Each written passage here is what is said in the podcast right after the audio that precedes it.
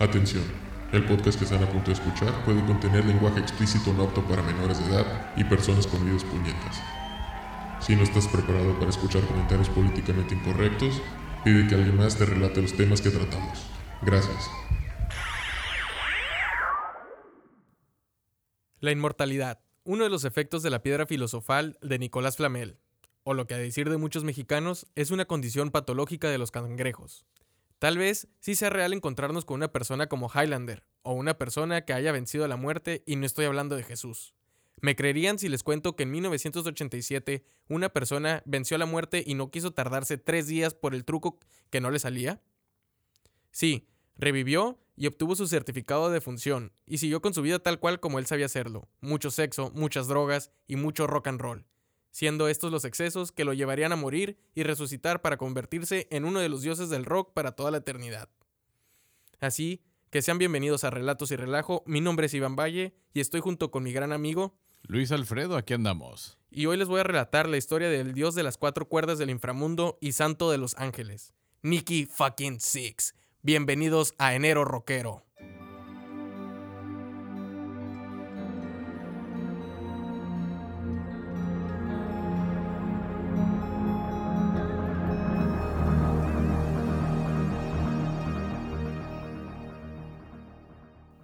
¿Qué onda, Alfredo? ¿Cómo estás? ¿Qué onda, Iván? ¿Cómo andamos? Ya es este.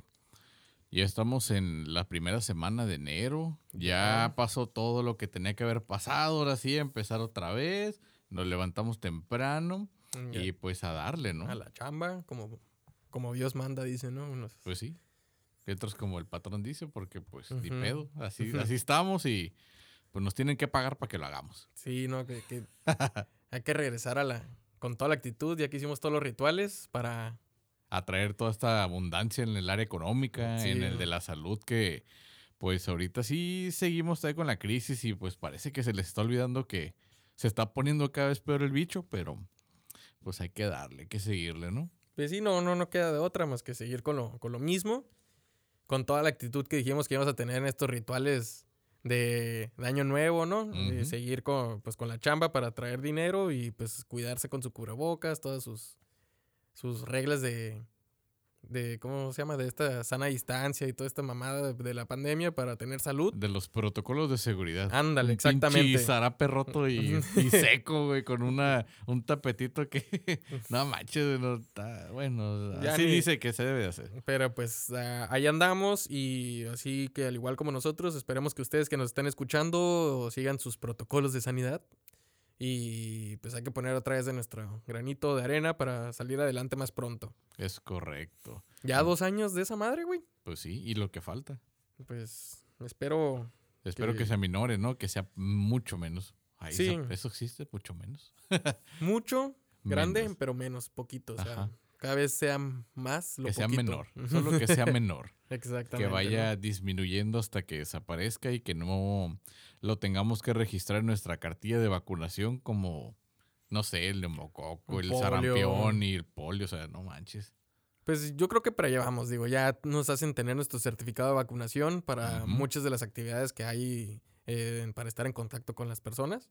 Claro. No estoy Sobre seguro. todo en aglomerado. Ajá, no estoy seguro si, pues ahorita que ya empezaron a vacunar, por ejemplo, allá en, en- en Estados Unidos empezaron a vacunar a muchos menores ya para que regresen a clases. Y pues está esta posición, ¿no? De, de los pro vacuna y los en contra de la vacuna y toda esta onda. Pero ya los hacen tener para, como si fuera otra vacuna de, pues de re- regularización, güey. De, Sí, claro, los- las que te piden en la cartilla que deberían de ser este el filtro de una persona que en teoría podemos eh, pues catalogar como responsable, ¿no? No queremos decir responsables a los antivacunas, que ellos se cuiden como sepan. Lamentablemente cada vez salen más casos de personas que no están de acuerdo con este eh, método para... y cada vez más constante, esas personas se, Se están, muriendo.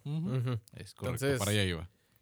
Digo, no creo que esté tan mini espías o tan James Bond el pedo que con esta pinche vacuna nos piquen en un botón y apaguen a la mitad de la población o todo ese pedo, ¿no? Ya es mucha mamada.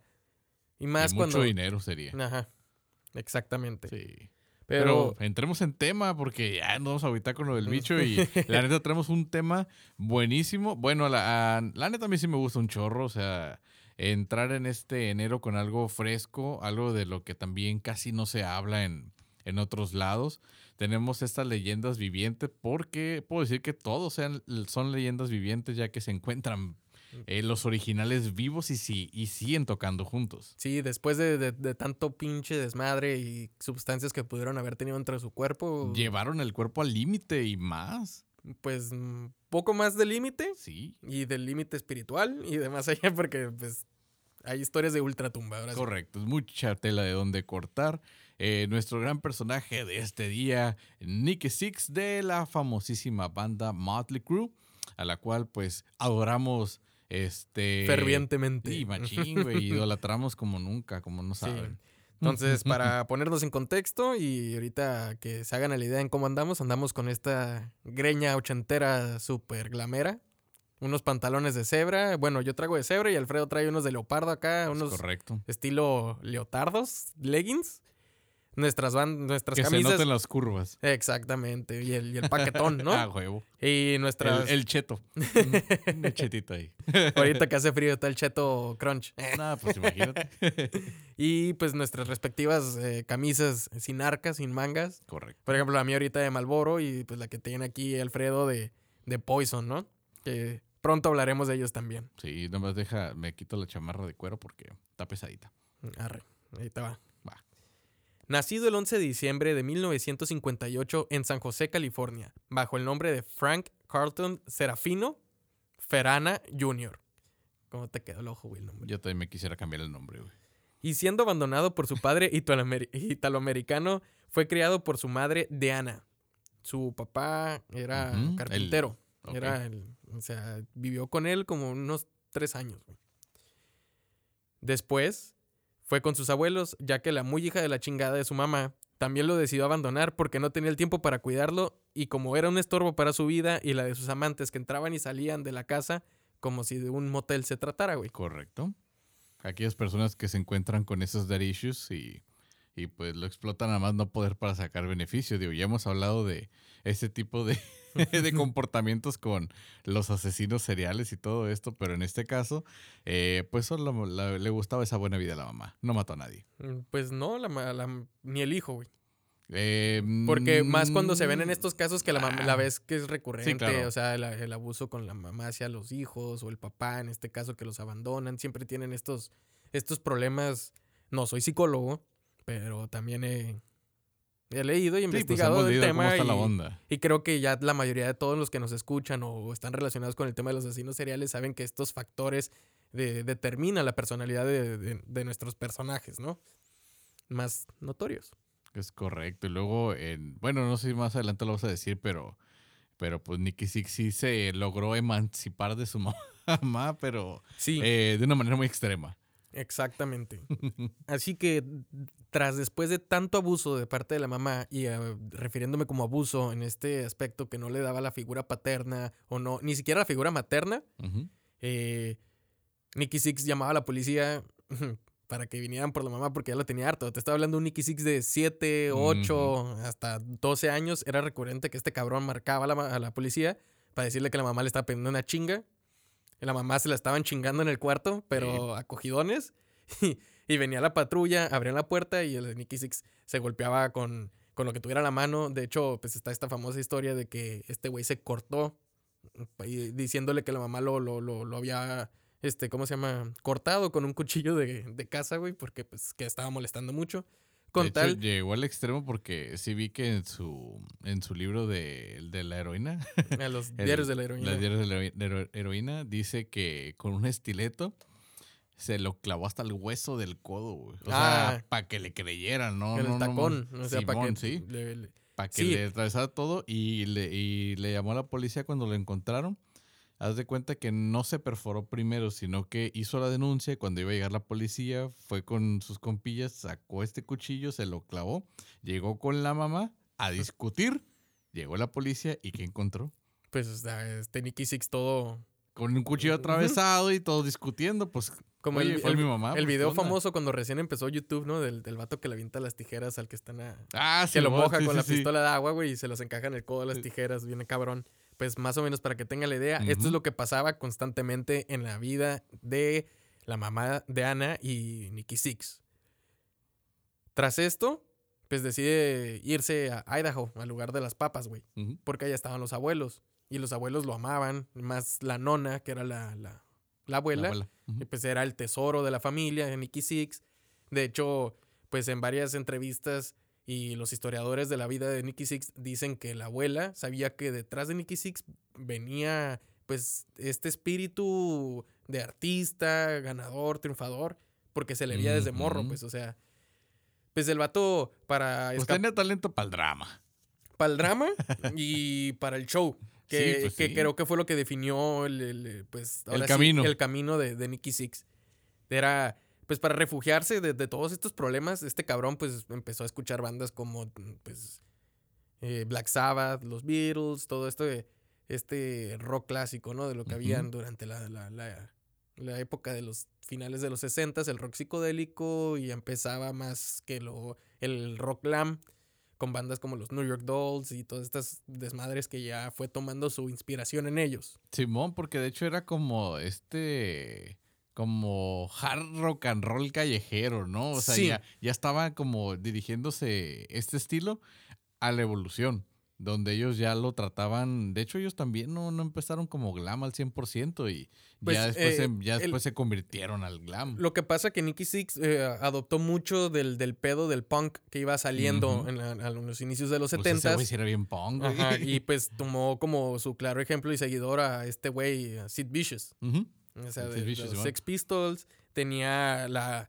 Pues ahora sí que el- lo oscuro de Alice Cooper y, de, y ¿cómo se llama? Black Sabbath y Meatloaf.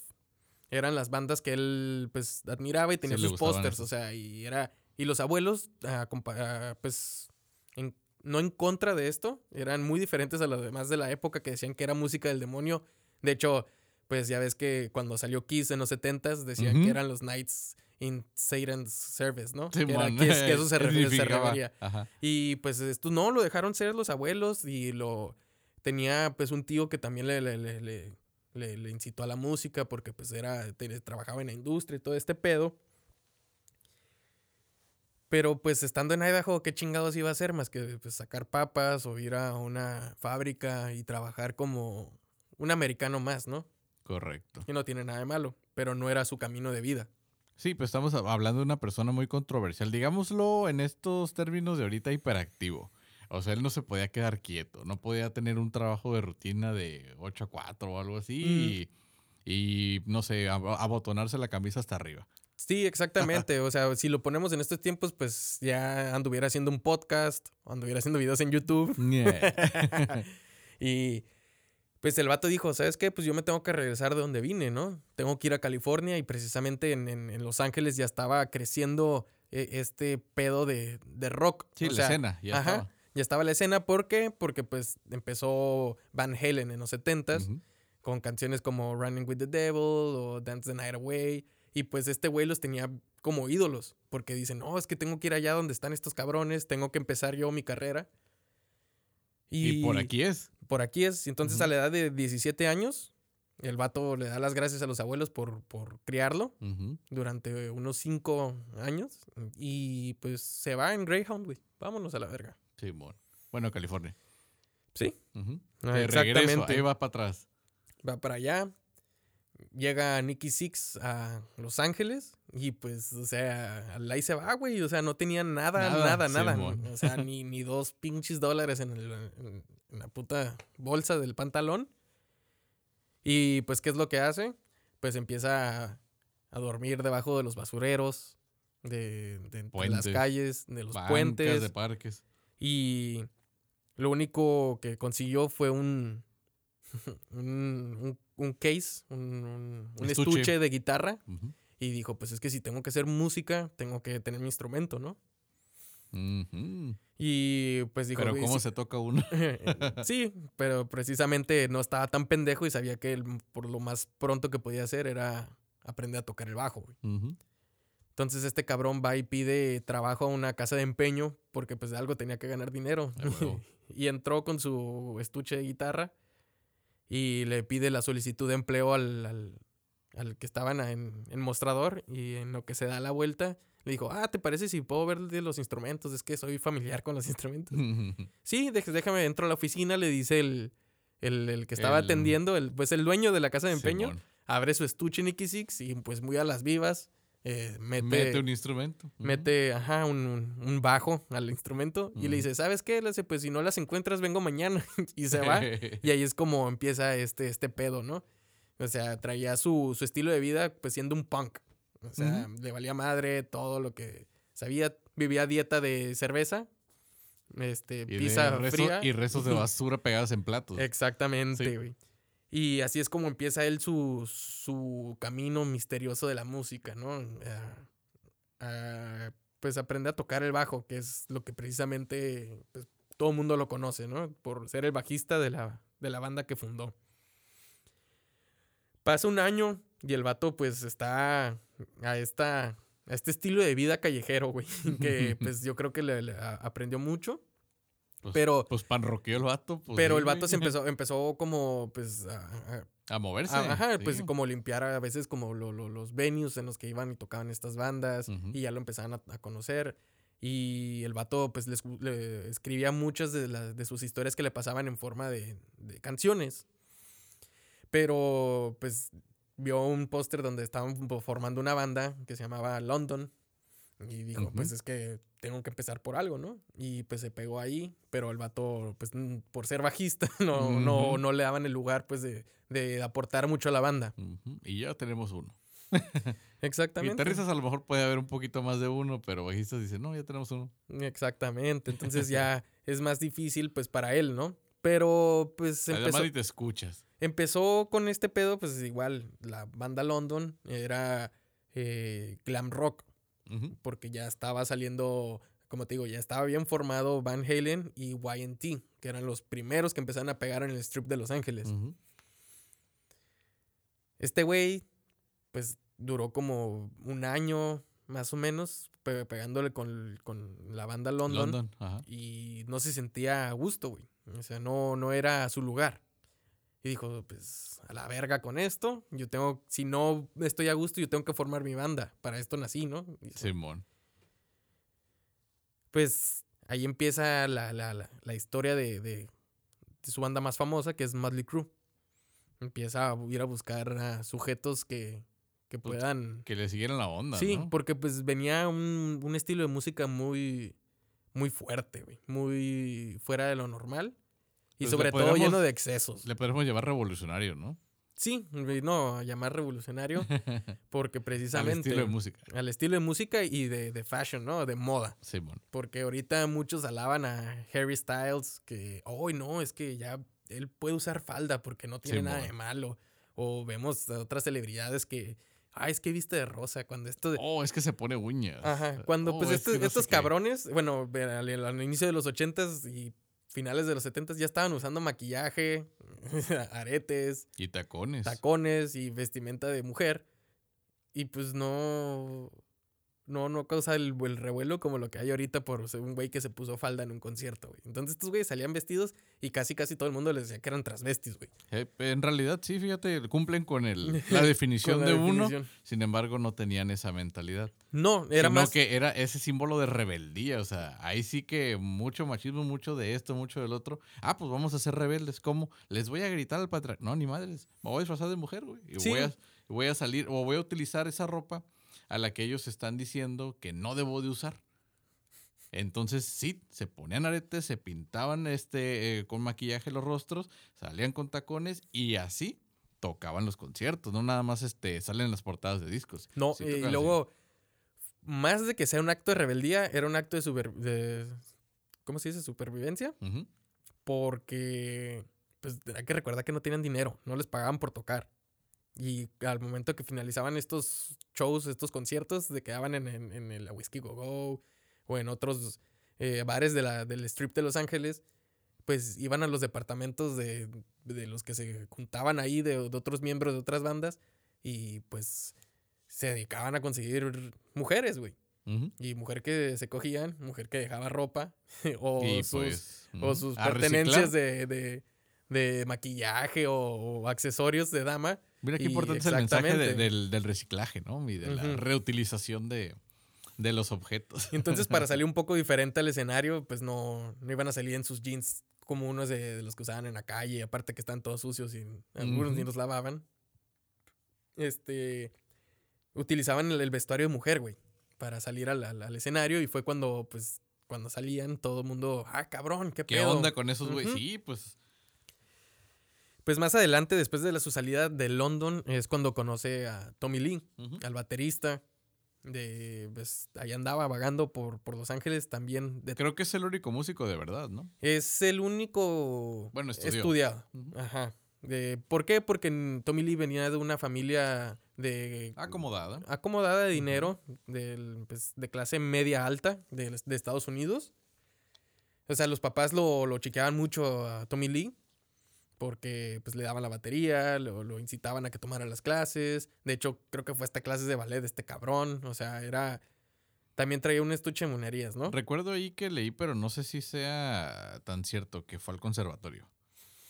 El Tommy Lee. Yo también había visto, pero creo que es más un rumor. sí, ¿verdad? O sea, yo- no lo he visto como confirmado, Creo, pero creo, sí dicen, o sea, que tan creo que de- estaba que fue al conservatorio, o sea, sí, estaba preparado el güey. Sí, creo que después de, de Motley Crue, bueno, ya como a lo- pasando como en los noventas, cuando él empezó con este show de ser DJ y toda la onda, sí entró a clases de música, güey. Ok. Como para producción musical y todo este pedo. Y es por eso que también se le da, ¿no? Aparte que ya traía su talento natural.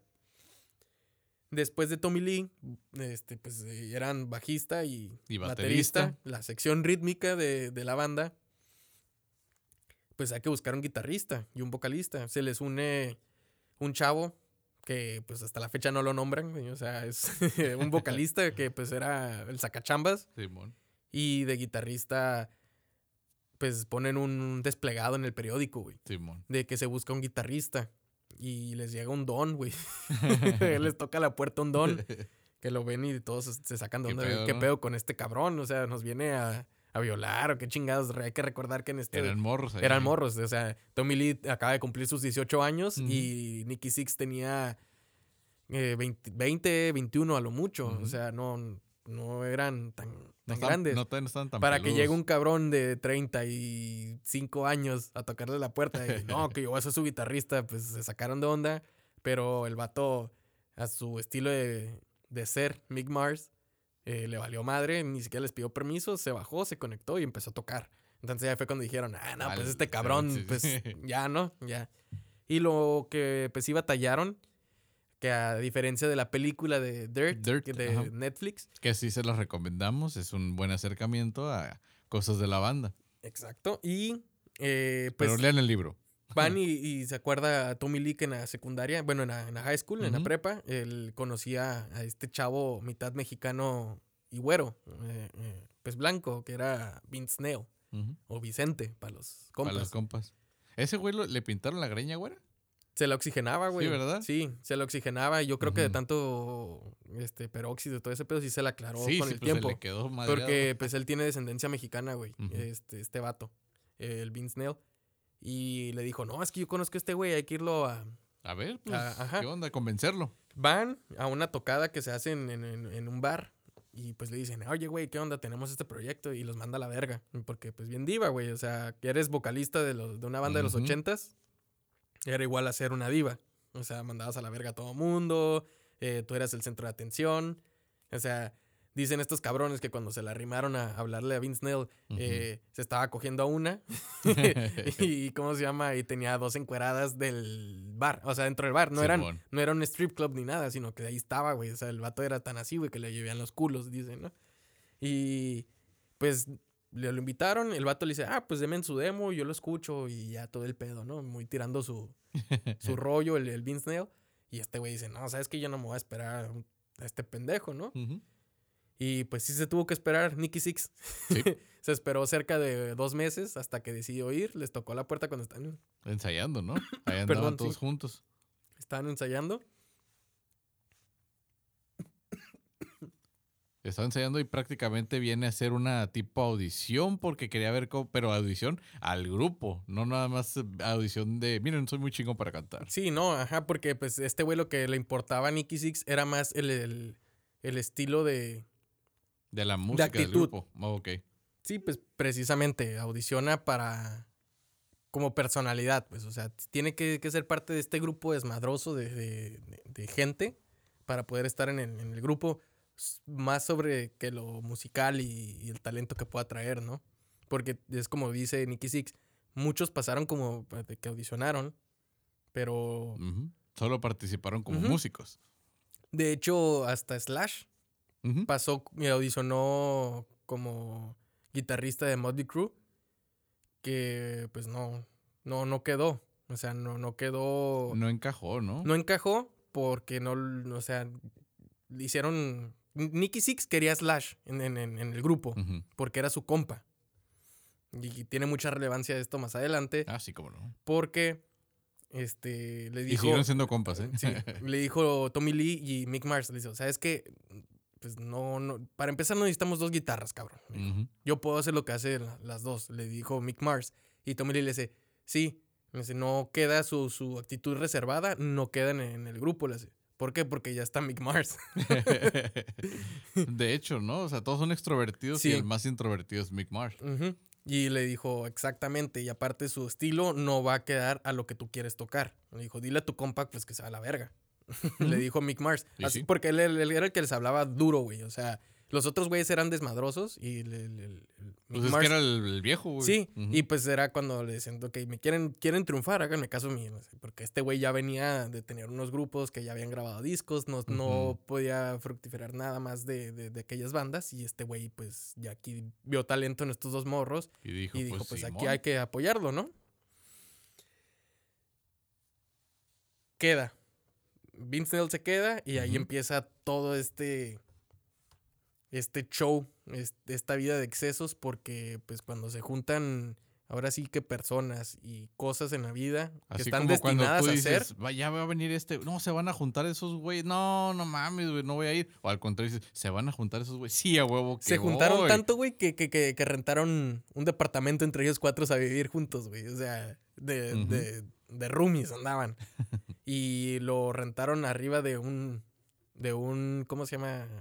Un, ¿No un eres congal, güey, de un congal, de un bar, donde tocaban a diario. Entonces, que, que ya empezaron a hacer su música estos güeyes. Y bueno, la música de Nicky Six, que la empecé a escribir.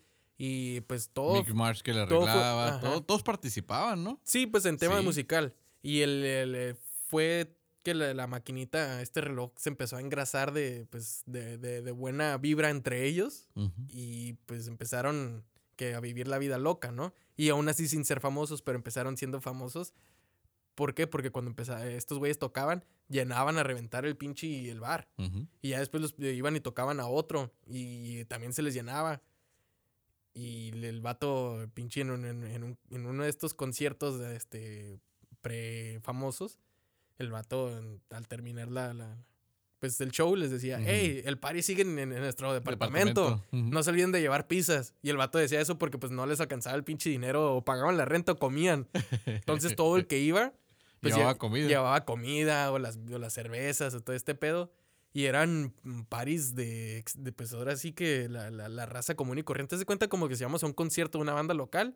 Y el vato dice, ah, vamos al eh, el after, está en mi, en mi departamento. Y bueno, y vámonos. Sí, entonces abres la puerta tú como, pues ahora sí que aficionado acá, porque fuiste a ver el, el, el pinche Como groupie. Ajá. Y cuando llegas al departamento de este cabrón, pues ves, no sé yo, güey, un- una pinche figura actual, güey. O sea, se cuenta como. Como si vieras a. a- pon- pongamos de Slash, así, ahí echándose unas pinches líneas de perico y Sí, pisteando, güey. Pero en ese entonces, el que se les colaba a la fiesta era eh, el, el vocalista de Van Halen, güey, David Lee Roth. Diamond Dave. Y este güey era de que, oh, sí, chicos, yo les llevo todo lo que puedan, porque este güey ya, ya, ya ganaba tenía, millones, güey. O sea, pero el vato le gustaba el desmadre y les llevaba lo que quisieran de pedo de drogas, güey. y la, la- la raza pues iba porque sabía que había famosos ya ahí en, en- Ujú, en- en el la- party. Ajá, en el, en- en- en el departamento de Motley Crue. De hecho que... Creo que le llamaban la Motley House, ¿no? Una Ey, madre sí, güey. Sí, sí, sí. Y el, el- estos cabrones, pues ahí precisamente en, en un, en, en un party de esos los conocen a su manager, güey. Y le dicen, oye, pues, ¿qué onda? Y pues, yo quiero firmarlos de la verga. Y pues ahí es cuando lo, lo- ve todo este desmadre que puede traer a gente. Y es lo que se fijan precisamente lo- los, los managers y las disqueras. pues sí. Si jalas Jala gente, raza, o en este caso tienes seguidores, pues ya te firmo, ¿no? Ujú. Que es lo que pasaba antes, güey. Pues los van y los meten al estudio. Nicky Six hace su, su debut como compositor en el tema de pues que la mayoría de las canciones del disco del primero, de Too. Fast for Love, son de él. Y pues hitazo, ¿no? Machín, sí, sí, sí. Y empiezan a ganar lana estos cabrones. Paz, paz, paz. Y empiezan a conocer las líneas de lo que la sociedad dice que está bien y lo que ellos empiezan a decir que está bien, güey. Simón. sí. Tras la primera serie del, del tour del, del, del, del disco, la gente estaba abarrotada en sus conciertos, güey. O sea, empezaron a correr la voz y decían, no, es que ya, ya, ya viste y escuchaste a Madly Cruz, son unos locos, güey, que no sé qué chingados, son unos rockeros y la verga. Y también piratas, güey, Ajá, sí. y están bien piratas. Y pues se corrió la voz y, ah, pues hay que escucharlo. Y Nicky Six dice, yo sé que mi música no se iba a tocar en la radio. No era para que la tocara en la radio. Y le dice, ¿y qué creen? La tocaron en la radio, güey. Porque era la demanda de la gente. Les estaban marcando a las estaciones de radio. Yo quiero escuchar Motley, la... Motley Crue, Motley Crue, Simón. Motley Crue. Y pues Nicky Six, pues no tenía, era de, de venir una familia disfuncional, sin mucho dinero, donde lo que él quería era atención. Él, él desde chico deseaba, y él lo dice, yo siempre deseé ser famoso, Es famoso, Simón. pero tengan cuidado con lo que desean, dijo, ¿no? Entonces, tras ya para meterse a grabar el segundo disco, Nicky Six ya empezó con su, su gusto por, por sustancias ilegales, ¿no? Las drogas. Y entre más ilegal fuera mejor, güey. Eh, Primero empezó con, con sus, sus tachas y perico y pues la dieta de, de cerveza, ¿no? Todo el día. Eh, Si Bonafonte dice que tomes dos litros de agua al día, este Sí, güey decía, ah, pues Tecate dice que tomes cinco, güey. Entonces, este, ¿cómo se chingaba sus cervezas diarias? Dice, en estas fiestas que hacíamos, a palabras de Nicky Six, bebíamos más alcohol del que podrías tomar en toda tu vida y nos drogábamos con el nivel de sustancias más potente que podías drogarte en toda tu vida, güey. Y aún así, Sí, güey. teníamos que ir a tocar y regresábamos a drogarnos, güey. Esa era la vida de estos cuatro cabrones, pero más de Nicky Six. Todos empezaron a, probar las drogas y todo este pedo, pero Nicky Six se- es una persona, él lo dice, o sea, que, que se enganchaba muy rápido. Y no nomás se enganchaba rápido, sino que quería más, güey, de otras. Sí le, le decía, ok, ya probé esta, bueno, ¿qué más hay? ¿Y qué más hay? ¿Qué más ¿Y hay? qué más Porque, hay? pues, no, el vato no tenía nada, güey. O sea, Ujú. dice, nosotros ganábamos dinero y así como ca- caía el dinero, lo gastábamos en drogas para, para Sí, seguir este, produciendo más música el- y generar más dinero para consumir más drogas. Por ahí leí que el, el manager dijo que se gastaba, solo Nicky Six, en ese tiempo, un aproximado de 5 mil dólares diarios, güey. eh, en heroína. Ajá, o Pero sea, eso fue más adelante. pero Porque no mames, en el transcurso de que terminaron de grabar el, el- el de Shadow the Devil y cuando empezaron la gira, se disloca el hombro en un choque. Eh, Nicky Six. Se estampa, se hace mierda porque iba bien pedo. Se lo disloca y pues no puede seguir la gira porque pues le empezó a doler bien culero el hombro y toda esta onda. Y pues como buen manager le dijo, no, pues ¿por qué Pues- no pruebas este al rebaño sagrado, ¿no? A la chiva. Pues sí. Y pues el vato fue con su dealer y me dijo, oye, ¿qué onda? Pues me dijeron que esta madre, ah, sí, sí te puedo ayudar. Y a palabras de Nicky Six otra vez dice, la cocaína, la marihuana, las metanfetaminas eran amoríos. Yo conocí el verdadero amor hasta que probé la heroína por primera vez. Dice este cabrón que la primera vez que se, se fleteó, le pidió tres veces más la dosis porque le había gustado un chingo, güey. No mames. Entonces ya regresó al estudio, bueno, al- a la, a la Sí, gira, la gira. y empezó a, a hacerla, güey. O sea, ya a tocar y todo el pedo y pues que pues como como persona adicta pues me fue pidiendo más y más. Y aquí llegamos a un a un punto de, de, de casi quiebre de Nicky Six porque precisamente en la gira de Europa, en Londres, va... Ya tenía esta adicción por la heroína. O sea, ya el güey ya llegaba el momento en que mandaba la verga a todos porque tenía que estarse drogando casi, Sí, casi mon. 24-7, güey. Y justamente antes de un show en Londres, el, el vato dice, ah, pues me voy a tirar a perder. Y pues vamos a buscarle poquito por Simón. aquí. y va qué y, busca en los rincones más oscuros de Londres a un dealer y le pide heroína de este chapopote mexicano. Pero, ¿cómo? De que decía pinche heroína persa o no sé qué. Simón. Una madre así. Y, y le pide que lo fletee. Esto dos horas antes de, de dar De un dar concierto. O sea, ya teniendo la fama que los conocían mundialmente. Sí, estamos hablando de una persona enferma, pero al extremo. O sea, estaba buscando algo todavía más fuerte que no conociera, porque, pues, como artista me imagino que han de tener acceso a, a cosas muy, muy sencillas, ¿no? De sí, ese pues ahí está. Michael Jackson, ¿no? Pues la leche blanca del Propofol y, y la otra de los bebés. Y... Mm, Este güey le pide al, al dealer, dice, hey, ¿sabes qué? Pues necesito un fix porque mi hombro me está matando. Y le dice, ah, Simón. Y se meten a una habitación de un hotel de mala muerte donde estaba viviendo el dealer de, lo- del- pues, de Londres. Simón. Lo, lo pica y le, le- le da la dosis. Y pues no tarda el pinche Nicky Six a ponerse azul. Azul el güey. sí. Y le faltó la respiración y todo. Y el pinche dealer se saca de onda. O le iba a tronar el corazón al pobre. Y, Y no mames. dice, no, güey, este güey ya está muerto. Y pues de que me vengan a, a sacar mi, mi stash aquí, lo saco a la verga. Pero antes de que vamos a ver si lo podemos revivir, güey, y lo agarró a batazos, güey. Exactamente. No es que no reaccionaba, güey. Sí, pues, y no- le dice, no- hey, ¿qué onda? ¿Qué pedo? Y pues no reaccionaba y me lo agarra a batazos. Sí, güey, pero o sea. Des- después ¿qué de quererlo- ¿Qué te hace llegar a, a- a- con un bat a querer revivir a tu compa? Bueno, ni a tu compa. Pues tu- como cuando se cliente, desmaya alguien, güey, que le, una, una cachetada, una cachetada, pues, no Sí, sirve de nada, güey. présteme un bat. pinche bat de perdida, dice, que siente el putazo, ¿no? Y lo tira, lo saca de su de, de- de Depa, la habitación. Y, y lo tira a un contenedor de basura, güey, que estaba Sí. en, en el callejón del, Sí, pues del de que hotel. dice que lo hayan muerto allá en el. y dice, pues, de que lo hayan ahí en el pinche, Ujú, en esta en el contenedor. Y pues todos en el, en el concierto esperando a ver a qué horas llegaba Nicky Six. Faltaba como media hora y no llegaba, no Sí, llegaba. Piden tiempo para pa- aplazar el, el concierto porque a ver qué pedo y pues qué onda, cómo está. Nicky Six reaccionó, reaccionó como a las tres horas. y dice, ¿qué pedo, güey? ¿Qué estoy haciendo aquí? Estoy en, la un pinche basura. basura. Se levanta, pide un taxi y que lo lleven al, al- Al al concierto. güey. Y llega y pues todos como que, hey, güey, ¿qué pedo? ¿Qué estás haciendo, güey? Todos ya sabían que este güey andaba este, enganchado de la heroína, pero Ujú. no era tan abierto todavía. Y le dice, nada, tenía gripa y me dio diarrea. Y todos como que, ah, Simón, güey. Pues ya suben a tocar. El, el show siguió bien. Ujú. Andaba bien arreglado el güey. Y otra vez dijo, dice Nicky Six, al Terminando el terminarse el concierto, concierto. voy y busco a este cabrón y se volvió a fletear otra vez, güey. Y ya se regresan a Estados Unidos, termina la gira europea y pues este era, esto era casi casi el, pan de cada día, güey, de este cabrón. O sea, si no vivía así, no, no le sabía la vida, güey. Llega 1987. Ya traen como tres discos grabados, cuatro discos.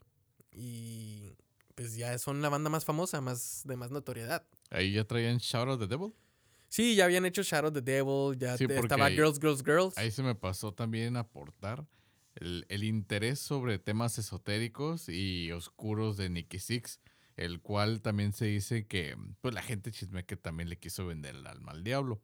Pero no, no creo que haya llegado tanto en su pinche Loquera. trip, ¿no? En su loquera. Pero sí tenía esta afición por tener pentagramas y por hacer hechizos acá de amateur. Ah, p- pues sí, de hecho, pues sí, no, nos vamos a regresar al, al momento del- del strip de Los Ángeles cuando estaban creciendo como banda y precisamente uno de, de- de sus actos era eh, bañarse de gasolina las piernas, güey, la- la- la- las botas de cuero y prendérselas. Sí. Y toda la raza como que no seas mamón. Y este güey dice, eh, si Gene Simmons de Kiss escupe sangre, le hace, y ¿cómo se llama? Y fuego, pues yo me tengo que prender, ¿no? Y ahí estos güeyes también ya hacen llamar más la atención, que llamó la atención de unos rebeldones de la época, güey. Ahí igual desde su mismo rango de... de... ¿De qué? ¿De loquera? No, no, no, no, no. o de eh, nivel musical. de, ajá, pues de, la época de, de- banda, pues. Ya. Pero estos güeyes, Motley Crue, ya estaban por, por siendo local, ya, ya estaban por los cielos, pues. Y se les acerca, pues, el baterista de, de la banda metálica, Lars Ulrich. Ujú. Y este güey que se cree bien punk, bien punk acá, y yo voy en contra del sistema y la, la chingada. El vato era de que no, yo ya quiero en contra del sistema. Pues lo que es metálica, ¿no? El thrash metal. Simón. Que no era bien recibido en ninguna parte de Los Ángeles esa madre, güey. Porque pues no era lo que llamaba la atención. Todo el mundo quería ser glamero. Pues quería show, güey. Sí, pues o sea, ya... ¿Por qué crees que hay tanta pinche banda de glamero? O sea, tú te pones a buscar rock de los ochentas y mm, no me equivoco, güey. Hay 300 bandas, 300, cerca de 300 bandas que salieron en los 80s con el estilo de, de- bueno, del género musical del glam, Del glam, ujú. metal. O sea, o del hard rock, ahora que lo conocen, ¿no? Y te estoy hablando de bandas como pues, Guns N' Roses, Danger Danger, Poison, Eh, Elegant. LA, LA Guns. Y también pues está, ¿cómo se llama? Pues bandas clásicas que se adop- adoptaron, al, adaptaron, perdón, Al al, glam. al glam. Ujú. Está Aerosmith, Van Halen, Kiss también un poquito. Kiss y este, ¿cómo se llama? Estos güeyes de... que Deep Purple. Ay, No, este, bueno, Deep Purple se fue Simón. adaptando, que a la, a la postre sería White Snake. O sea, es el, lo mismo, nada más que sin, sin Richie Blackmore. Pero había bandas, o sea, los Scorpions también. Sí, ah, Simón. O sea, ya bandas europeas que se fueron adaptando a esto. Black Sabbath tuvo su época también glamera, pero no fue tan bien... Vista. se- no, se regresaron a lo, a lo, a lo A de antes. ellos. ¿Por qué? Porque pues ya fue cuando Ozzy Osbourne se fue el, el solista y empezó este glam también de él. Que ahí vamos con él. Pero llegó el Lars Ulrich y les caga el palo, güey. Están afuera de terminar el concierto Sí, Tommy Lee y Nicky Six. Y llega este güey y dice, no, que ya quieren contra el sistema. Pero el, a Lars Ulrich se le había olvidado que estos güeyes no iban en contra del sistema. Se cogían al sistema, se cogían a sus mamás. y todavía era el, el- el- el gobierno ni siquiera lo, lo- les hacía nada, güey. O sea, todavía la gente del gobierno se tomaba fotos con estos cabrones, güey, porque eran la sensación. Sí, güey. Y les caga el palo el, el- el- el baterista y El- les dice, nah, que ustedes son una bola de maricones. Y este güey, ¿qué pedo? Y se echa a correr bien puto, güey, el pinche el, el- el Lars. Y lo empiezan a corretear el, el Nicky Six, güey, a pegarle una patada en el culo, güey, este güey, porque pues andaba cagando el palo. Y ya cuando traía sus tacones el Nicky Six, pues ya no pudo alcanzarle, le aventó una pinche, una botella de cerveza en el lomo al puto, güey. Y pues para que le tuviera respeto. No mames. El pendejo este. Y ya otra vez nos regresamos a la, a la- a la línea del tiempo del de cuando son famosos. Pues es que imagínate, güey. O sea, te subes al escenario, está bien. Tocas, está bien. Te vistes de mujer, está bien. Dices, bueno. ¿Y que no te guste? Mm. Pues, no sé, güey. el pedo. El manager este, le dijo, hey, chicos, les tengo una gira chingona para ver qué pedo con. con, con, Vamos a participar con, Vamos a con participar. más bandas. con ajá, pero. Ese es con el príncipe de las tinieblas.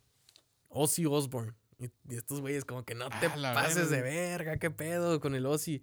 Y Simón se lo avientan. Se armó la se gira. armó la gira y pues todos sabemos de la presencia que es de Ozzy Osbourne, ¿no? Que es el más cabrón de cabrones.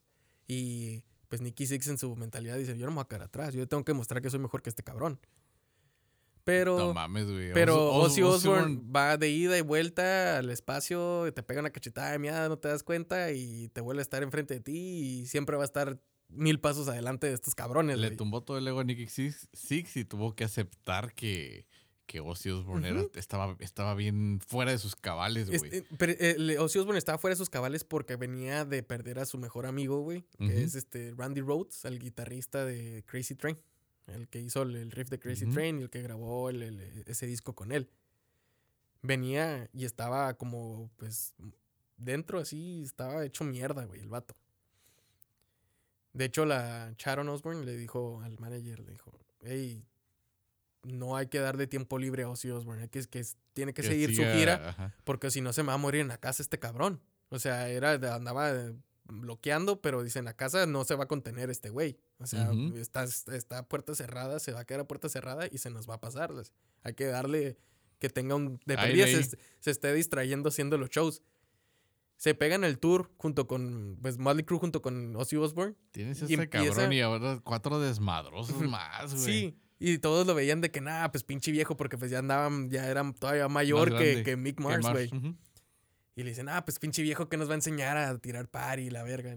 Y se le acerca Ozzy Osbourne a Nicky Six. Le dice, ¿ustedes creen que este desmadre que andan haciendo en el hotel, corriendo encuerados, persiguiendo viejitas, aventando cervezas del techo? Le dice, ¿ustedes creen que eso es Es un desmadre. party? Es un desmadre, le dice. No, ustedes todavía tienen mucho que aprenderme a mí. Ustedes valen verga. casi casi les dice el, el Ozzy Osbourne. Y pues sí. Y le- no le gustó esto a Nicky Six. Y le dice, ah, pues si te crees tan chingón, pues mira lo, lo que, ¿cómo se llama? Lo, lo que puedo hoy hacer. Y pues estaban en la, en, alberca del hotel, tomando el sol. Y ve a Nicky Six que había una paleta tirada en el piso porque la había tirado un niño y una fila de hormigas empezó a, a formar. a formar. Y se avienta Nicky Six a, de la, a chingarse la línea como si fuera cocaína, pero de hormigas.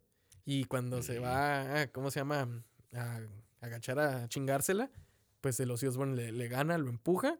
Y le dice, no, cabrón, tú para empezar te, te, te mal. Y se para con estilo, güey. Y se le empieza a chingar el vato con su popote de cocaína, güey. Le Así, va con para ese popote aspira una línea de hormigas. Y se la chinga todo y, y todos como que no te pases de verga, qué pedo. Se quedó los de Molly Cruz, se quedaron así como que se asombraron, güey. Pues sí, güey, O no sea, mames. ¿qué se asombraron. Este? Y el Nicky Six dijo, no me voy a quedar ahí. Y le dijo, ah, pues si te crees tan chingón, pues mira lo que yo hago, que se saca la riata. Sí. Y se empieza a, mi- a miar la boca Sí, él solo, güey. Y se empieza a tomar los miados. Y es cuando se acerca eh, le dice, no, eso no es nada, mira lo que voy a hacer yo. Y pues se puso debajo de Nicky Six y todos los miados que le estaban, que estaban Que cayendo al están piso, cayendo, se los se empezó está- a tomar este güey. Y ya fue cuando Nicky Six dijo, no, este güey sí está loco. Le dice, yo no, no voy a poder competir a nivel de un este cabrón. Y te dice que tuvo que aceptar su derrota y sí. que solamente el que puede ser mejor que él es Ozzy Osbourne, güey. Sí, no O sea, a ese nivel de, de locura. O sea, de- hecho, aquí en esta anécdota comenté que, que los güeyes del Nicky Six perseguía abuelitas en los hoteles y se encueraba y los perseguía dentro de todo el edificio del hotel. Nomás porque... De mamón, Ajá. nomás de mamón. De hecho, pues hay innumerables cosas que quisieron dentro de los hoteles. Una de esas es, es, es quemar toda una habitación, güey. Simón. Nah, pues también lo de Japón, güey. O sea, fueron a Japón y pues allá la gente sí es, tiene una cultura muy correcta, muy De todo. respeto y de honor. Sí, güey. No mames, estos vatos en el tren bala, güey, le aventaron una botella a un, un japonés ahí de los que iba de pasajero, o sea. no Eran un mames. desmadre. O sea, Sí. de- hecho, ya cuando, en cuanto, o sea, hicieron su desmadre en el tren, pero ya cuando bajaron lo estaba esperando la placa. Ya está la policía lista para agarrar. para tomarse fotos con ellos, güey. No los arrestaron. No, yo sé que no. No, pues es que el pinche, el manager de ahí se andaba arrepintiendo ya de haberlos llevado. No, fue un exitazo el, en Japón, el- güey. el manager no sabía el pedo que se había metido cuando Sí, les dijo, yo voy a ser su manager. Pensó que la, la- estas fiestas que hacían en sus departamentos iba a ser lo, Era lo más, más top, cabrón. lo más top. Y pues no. O sea, estos güeyes llevaron como que, que la fiesta del departamento, toda esta locura que había arriba, A otro pinche nivel. a, a 10 niveles más, güey. O sea, tanto así que, que- que cuando llegó, el, eh, cuando tenían que viajar eh, en, en avión, Ujú. Nicky Six se acerca, estaban haciendo fila para que lo revisara Customs, lo- los, del aduanas, pues. Ujú. Se acerca con el manager y le dice, oye, güey, la verdad, pues traigo aquí mi kit de heroína, güey. Traigo aquí un... Para consumo personal. Sí, te- y traigo unos, unos, unos, una- pues ya están hechos globo, unos, unos, unos cuantos gramos de cocaína. Y, y y el manager le dice, no te pases de verga, ¿qué pedo, güey? ¿Qué me estás diciendo? Le dice, no, sí, de hecho, pues, no, yo no me echar la bronca, le dijo Nicky Six. A eso te toca a ti. Eh, y, le- va. y enfrente de, lo- del- de, la- de los de aduana, le dan la, la, la, la pinche, el, el, el- El Chucky. el- sí, el Chucky así, güey. Y el vato cruza y el manager se queda como, ¡qué verga! Pues no le quedó más que meterse al pinche baño. Se metió los globos en el culo y tuvo que pasar de contrabando heroína en el culo el manager, güey. Para tener contento a su niño. Así, así era porque pues no podían dejar esta maquinita de oro Pues tampoco. o sea, era No. demasiado. O sea, el, el vato ya andaba tronado. O sea, todos andaban tronados, pero Nicky Six era el que andaba más tronado por las locuras que hacía, ¿no? O sea, era, era todo este Ese pedo. güey sí vivía como pensar en mejorar, ser más desmadroso, ser más Todavía- pinche cabrón con la raza. Todavía que, que cuando estaban en el avión se tuvo que fletear, güey. O sea, se, se inyectó en, en ese viaje, güey. O sea, todo ese nivel así de que cómo puede ser posible, pues Motley Crue lo hacía. Y era Motley Crue porque ni una, ni una otra banda tenía tanto nivel de, de, de- de fama y de, pues, de respeto. y que los dejaran hacer todo este desmadre ilegal y dejarlo pasar. Así de populares O sea, eran. Eran tan populares que cuando chocó el, el vocalista y mató a su amigo, güey. Al guitarrista, ah, Simón. no, el, el, el- el baterista de Hanoi Rocks. Vince ¿Era Neil. Ah, sí, sí, cuando chocó Vince Neil, Simón. Ajá, el Raz. Y, El pinche Ford ese que traía. Sí, sí, sí. Ajá, el- y lo, lo, lo choca, ma- mueren en ese choque su amigo y pues nomás duró dos meses en la cárcel y salió, güey. Y, cabrón. Bueno, sea- de, a veces que hablar de cárcel visitaban a seguido por violencia doméstica, por Sí. acoso, por ese, ese- todo ese desmadre. ese güey. era Tommy Lee, güey. Tommy Lee Ah, era, el, vi- también. el- Ah, sí, era el cierto. violento, era el violento. Con la PAM. Exactamente. Sí. Ya después del, del, del, del, del evento este de, de la gira y que se haya metido el manager de la droga por el culo, eh, pues Nicky Six llegaba a su casa, a, a- a la colina de la heroína, así le decía, Sí. y se encerraba el vato con su verdadero stash de chiva y se metía a fletear, güey. Ahí es cuando empiezan este libro, el de los diarios de la De heroína. Y pues ahí relata desde que se drogaba del día, cuánta pinche se metía, cuánto es lo que le duraba el, el show y todo lo que alucinaba, porque el vato ya estaba alucinando. O sea, Ah, ya. sí, ya. El, el vato dejaba la. Estaba paranoico, sí, sí, sí, estaba tan paranoico que dejaba lo- el estudio medias de cuando estaban grabando. Se hacía de cuenta que estaba grabando su parte y dejaba ahí el pinche bajo y se iba, pum, en putiza y se tenía que ir a clavar porque que lo andaba persiguiendo este, unos mexicanos con pistolas, güey. Y él, lo, lo- ahí viene escrito en el, Sí, el libro de la heroína que, que se metía porque lo- él veía a los mexicanos que se estaban saltando la- la- las rejas y Para ir a balasearlo. para ir a balasearlo. Ya el güey ya era de que dijo, no, pues yo ya me tengo que dar ciertos lujos, yo ya tengo que estar este, haciendo mis paris en hoteles acá, en los más tops. Entonces cuando se va a un hotel cinco estrellas de Los Ángeles,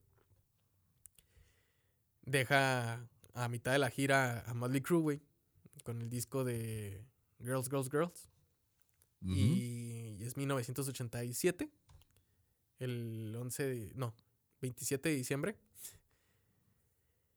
Le llama a su amigo Slash, que lleva a su novia. Le llama al, pues, junto con Slash va el baterista de Guns N' Roses. Y el, de, el baterista de Guns N' Roses le llama a otras bandas que andaban por, por Andaban subir cerca y todo ahí. el pedo. Vamos a un party. Ajá, y exactamente. Entonces dice Nicky Six, ah, pues yo ya le hablé a mi amigo, pues yo le voy a hablar a mi otro amigo. Vamos, le habla al dealer y le dice, eh, tráete el mejor desmadre que tragas porque ahí se va a armar la gorda.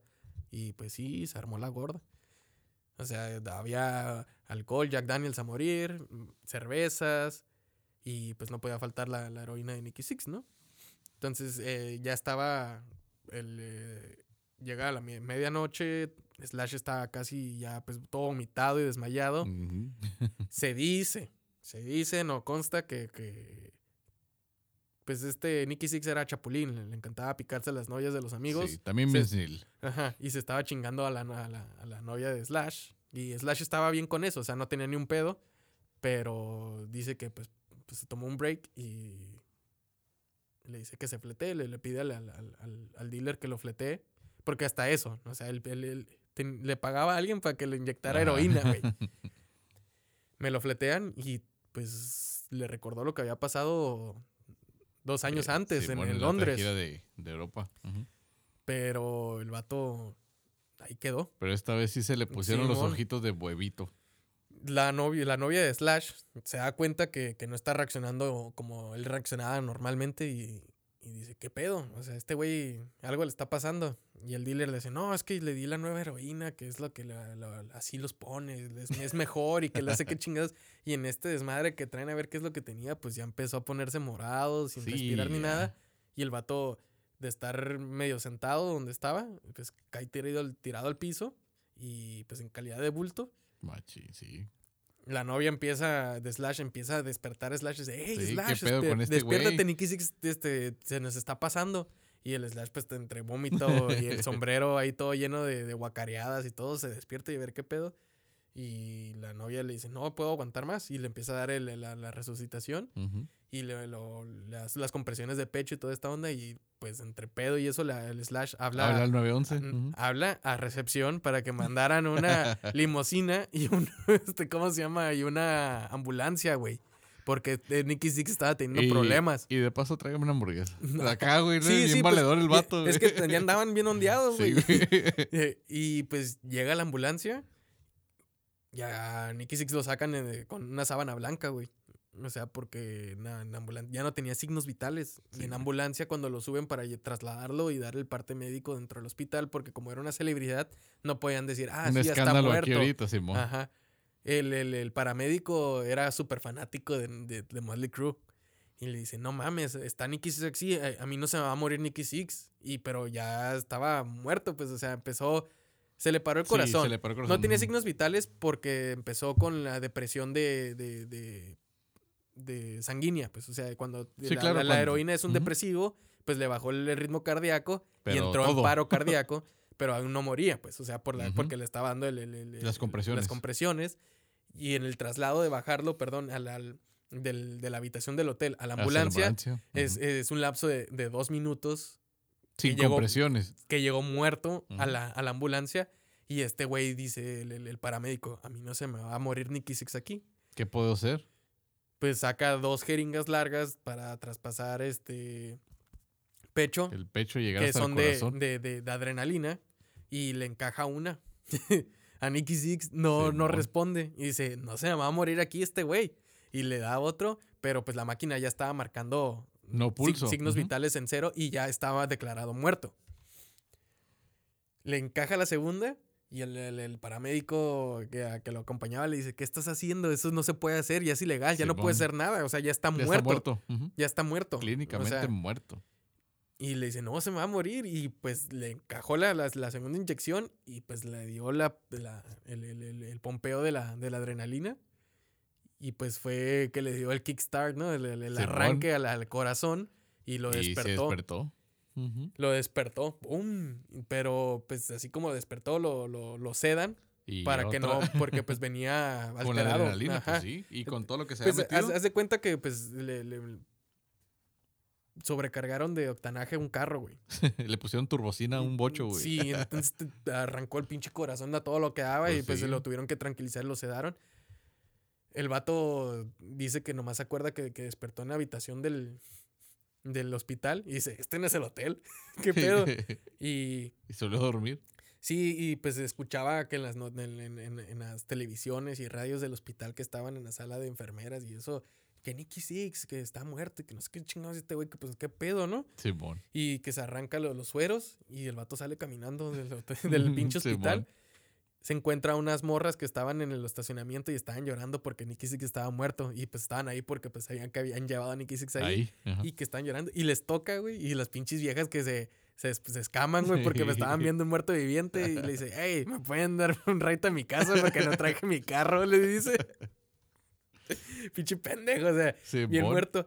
Y pues lo llevan a la, a la- a la colina de la heroína y el vato dice, pues qué pedo, qué es lo que... ¿Qué pasó, güey? Ujú. Graba este mensaje que se hizo famoso, que dice, hola, soy Nicky Six, si no contesto es porque estoy muerto. En la contestadora. en la contestadora del teléfono. ¿Y qué pasó después de ahí? Pues se volvió a drogar. Con una dosis mucho más alta. Correcto. Y ya de ahí el vato, pues fue que, le, le- que cayó en cuenta que ya había caído bajo, güey. O sea, el vato ya estaba muerto. Pues sí. Que le mandaron el, Su- su certificado de función por correo, güey. o sea que cuando lo abrió el vato de ahí lo tenían. Porque pues si te declararon muerto, no, no hay vuelta de hoja, pues o sea, Sí, te moriste. te moriste y ahí está. Y el pedo es de que sí duró dos minutos, pues o sea, no. Si hubiera sido como que pues de los que caen en paro cardíaco y pip, y otra vez te reviven con los choques, pues no te dan el- el- la defunción, porque hubo un momento que no hubo, Pulso. no, ¿cómo se llama? Pues movimientos para reanimar, porque fue declarado muerto y fueron los dos minutos, Ujú. Que te digo, de, de- de bajar a la, a la ambulancia. Ah, ok, el traslado del cuarto a la ambulancia con este güey sin compresiones ya. Ujú. Y pues el vato dijo, no, ya caí bajo, güey. O sea, tengo, que salir de esto, ¿no? Y lo cuentan en los Sí, ya diarios de la heroína. fondo. Ya, ya toqué fondo, les yo ya tengo que sal- sal- salir de esto, ¿no? Y pues el manager de la banda les dice, pues sabes que tienes que rehabilitarte, güey. Hay que tomarnos todo un año tú y pues toda la banda también te va a acompañar a que se limpien estos cabrones porque ya son un desmadre. O sea, ya, ya, un güey ya había matado a uno. eh, Tommy Lee estaba en la cárcel porque había madreado a su, a Ah, su esposa. Y este, ¿cómo se llama? Mick Mars te- tenía también un pedo de, de- de narcóticos porque estaba consiguiendo medicina por debajo del agua porque él tiene su problema de la columna. que lo- Pinches medicinas rusas Ajá. experimentales, ¿no? Sí, Un pedo o sea, así. ya- y les decía, ¿sabes qué? Pues to- pues, todos ustedes se tienen que limpiar, pero pues hay que hacerlo por, por Nicky Six porque pues ya se lo cargó la verga una vez. Eh, Bueno, Dos. dos. y pues se toman todo este año, güey. Que, que Nicky Six Ujú. dice, pues fue un año donde realmente fue el más difícil de mi vida porque dejar la heroína, la, sé, la cocaína no me costó, la marihuana y todas estas drogas que, que me pude haber metido no me costó tanto como la heroína. Fue un, un año difícil que pues el vato conoció a su familia, güey, a su hija y Sí, todos estos güey, güeyes que, que ni sabía qué pedo, güey, o sea. ¿qué, qué onda. Empezó a tomar mejores hábitos, que ya le conoció el ejercicio y todo este desmadre. La sana alimentación. Hacen una. Un, un- como un pedo de, de meditación, pero en, en activo junto con los de la banda, pues, o sea, que empiezan a, a- a tener este. Para tener la adrenalina, como si estuvieran drogados, hacer este. ¿Cómo se llaman? Deportes extremos, güey Simón. que lanzarse del paracaídas, empezar ahora sí que, que con las motos, irse todo en buen pedo, pues. Y regresan al estudio. Y pues ahora sí que como dice el manager y todas las demás bandas del, del momento de, de los ochentas, en 1989, cuando grabaron Dr. Feelgood, Ujú. pues fue el mejor, el, el mejor álbum que, que hayan grabado, ¿no? Porque lo grabaron sobrios. Sobrios. Ajá. Fue tanto así en que... sus cinco sentidos, güey. sí. Que con Dr. Feelgood mm, no había momento que no estuvieran en la radio. O sea, sí, ya estaban en todos lados estos cabrones, ahora era más. O sea, ya, era, ya era más porque pues ya los empezaron a respetar ahora sí que los de los Grammys y todo el pedo en tema de producción musical. No, no habían tenido tanto reconocimiento profesional, entre comillas, hasta que grabaron Dr. Feelgood. Y ahí este güey pues ya fue cuando tomó su nuevo estilo de vida, a no drogarse y a, a poner más atención a lo que era la empresa, la banda como empresa, güey. Sí, huevo. Ya es cuando empezaron a generar más dinero y toda esta onda. Y pues Nicky Six dice, pues ya pude salir de esto, ¿no? Y, eh, fue el momento más dark, yo creo que, que- que vivió el, el rock de los ochentas. Y, y te estoy hablando que hubo muchas muertes por sobredosis en ese entonces. sí. Y muchas otras muertes, o sea, por accidentes automovilísticos, como te digo, lo de Vince Neil y todo ese pedo. Sí, güey. Pero no hubo más, eh, mm, pues ahora sí que anécdota más dark y más que haya abierto los ojos a todo. el- A toda a la toda esta banda y a toda la, la escena. Ajá. Que la muerte de Nicky Six y revivió, güey. Dos o sea, veces. Dos veces. O sea, la de Londres Sí, cuenta porque pues se pasó. Pero le Pues alcanzó sí, a. la libró solo. empezó a procesar mucho su páncreas, la, la heroína y todo Sí, este güey. pedo. Pero aquí ya con el, de la- el acta de función de Nicky Six, pues ya era... ¿Qué pedo, Algo no? serio, güey. Ajá. Del- De, hecho, pues muchos, de- muchos otros artistas dejaron las drogas por él. O sea, ya... Sí, dijeron, no mames, güey. O sea, y- estoy viendo que este vato se fue al hoyo y pues regresó. No, no, no mames, dicen, no. Sí, aquí- el vato ya, dejo, ya, ya limpio, pues ya vivió su, su mejor época con Motley Crue. Y sí, caballeros, sí, damas. Sigue vivo.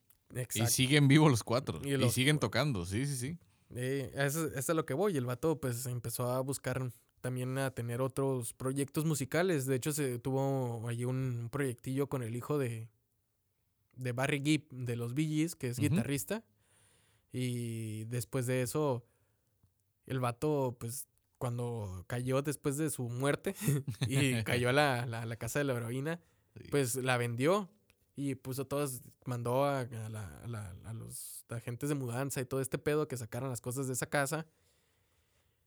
Y no fue hasta el 2004 que pues el vato se, se me se em- empezó a buscar todas las cosas que, que tenía guardadas en un en un garage de un storage pues de esos de los Simón. que Que rentan, ¿no? ajá Es una bodeguita. encontró el, el- el diario güey Ok. Ah, después de 30 años, el vato encuentra el, el- el- De 25 años, perdón, encontró el, el- el diario de las, de las heroínas y ahí el vato, pues, qué pedo, ¿no? O sea, se da cuenta que realmente andaba valiendo mucha verga.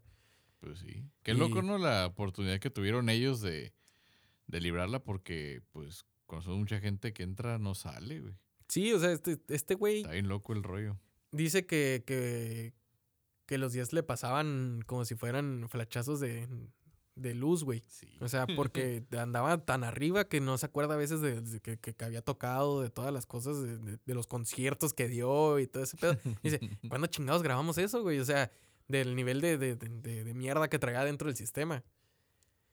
Ya el- el- en el 2004, 2005, pues se junta esta banda que se llama 6 AM y hacen el, el soundtrack del libro. O sea, es la primera vez que un libro Tiene, tiene un soundtrack. Y el- este güey la, la hizo para, con, pues, no es su historia, no, no es un libro que, que relate su No biografía. es una autobiografía. es, es un, es un periodo de tiempo donde este güey, pues, cuenta, porque lo escribió, es un diario, literal es el diario, o sea, que lo, le iba poniendo de todo lo que andaba valiendo, lo que andaba sintiendo. Y la gente conoció más a fondo de, de la personalidad de Nicky Six, ¿no? Ahorita estos güeyes en el 2013 firmaron un contrato, Motley Crue, pues a raíz de, bueno, el- este, se pusieron todos de acuerdo y pues más fue el Nicky Six de poner punto y final al, al tour de Motley Crue. Simón. Lo firmaron ante el gobierno de Estados Unidos y la chingadera, hicieron todo este desmadre para ya no dar ningún tour, ni un show. Pero, como es Motley Crue y es Nicky Six, las reglas se hicieron para romperse. y en- Así que en 2021, un poquito antes de que declararan no, toda la pandemia. en el 2019, de- en diciembre, este, precisamente fue el 27 de diciembre donde anunciaron que iba a haber el, el, el, el- ¿cómo se llama?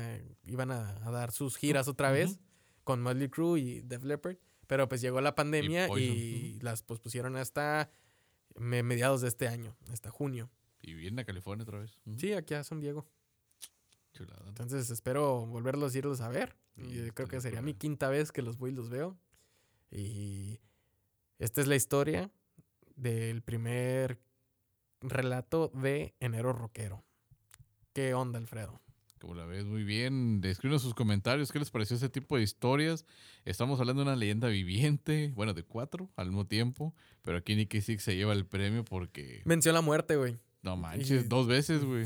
O sea, eh, no, Y- y no sé le- si decir qué bueno o qué malo, güey, porque eh, está bien, está bien cabrón en la lista donde lo vayas a ver, porque este güey sí se portó mal. Sí, güey. La neta, pues, se portó mal, pues, güey. de lo que le sigue, ¿no? Le, le- le- se portó... Vivió al extremo, güey. Ese güey no, no, no conocía... Límites. No, ah, exactamente. O era el extremo o, o- o O era no, nada. o no era nada, güey, sí. Estuvo, pues no sé, ahí ya es un buen caso para que lo analicen los psicólogos que nos siguen. Ah. Sí, no, y pues también da toda esta raza que no les gusta el rock o algo, porque pues ya nos dimos cuenta que la gente que nos escucha es puro grupo firme y, ¿cómo se llama? Y banda MS. Pues también que se den una ojeada ahí por Spotify y YouTube, que conozcan un poco de nosotros, de lo que escuchamos. Y no se van a arrepentir, la verdad, les va a gustar es- estos, estos greñudos. Esos grillos, sí. Y Con ropa de cuerules, ahora leopardo, camisas rosas. estos güeyes sí tiran desmadre, güey. Sí, pues no mames, güey, sí. Estos güeyes sí tiran desmadre, no se andaban con mamadas. Eh, los verdaderos alterados, yo creo que sí eran estos güeyes. Sí. Porque, pues como lo digo, no conocían límites. Para nada. Y eso que los ochentas se desconocía la década de los excesos. O sea, para todo. De por ellos es el, el lema este del rock and roll, ¿no? O sea, drogas y rock and roll. Y si ustedes Se tienen, lo llevan muy literal esos güeyes. si ustedes tienen en mente la figura de un rockstar, es precisamente gracias a Motley Crue y a Nicky Six, a la- desde la vestimenta hasta la forma de actuar como un rockstar. Como tú esperas que actúe un rockstar, era lo que ellos hacían en los ochentas. De ahí se creó ese estereotipo, ¿no? Exacto. Así mero. Pues con esto llegamos al final de este episodio. Síganos diciendo en los comentarios, ¿les gusta, no les gusta? ¿De qué quieren que hablemos? Recuerden seguirnos en nuestras redes sociales, Rel- Relatos y Relajo Podcast. Estamos en YouTube, estamos en Spotify, Anchor, este, ¿cómo se llama el de, el de Mac? Apple Podcast. Apple Podcast, ok, y Spotify, obviamente. También eh, ahí síganos y compartan Facebook e nuestro perfil de Instagram. Ahí andamos poniendo cositas nuevas y toda la onda. Ahí para que estén al, al pendiente. Y pues este capítulo ha sido traído a ustedes y dedicado más bien como un pequeño homenaje. Todo enero. Todo a- enero A Ismael, al Mayelo. al Mayelo. Ahí que Que Hay nos que escucha desde el más allá. Es correcto. Imagínate que viniera y nos dijera, sí, cabrones, sí los escucho. O a ver, o- o- o que revisemos el audio, güey, y hay una psicofonía. ¿Te psicofonía, imaginas? ¿no? Esa madre estaría curada. Porque antes de que se termine, una vez nos pasó algo parecido a mi primo y a mí, güey. Precisamente se acercaba el aniversario luctuoso de, mi hermano. Y estábamos tocando, pues, con el amplificador, la guitarra y mi primo cantando. Y llega mi papá y, y nos dice que apagamos todo porque íbamos a andar desvelados al siguiente día, que era, era el, pues, la misa de mi hermano, ¿no? Simón.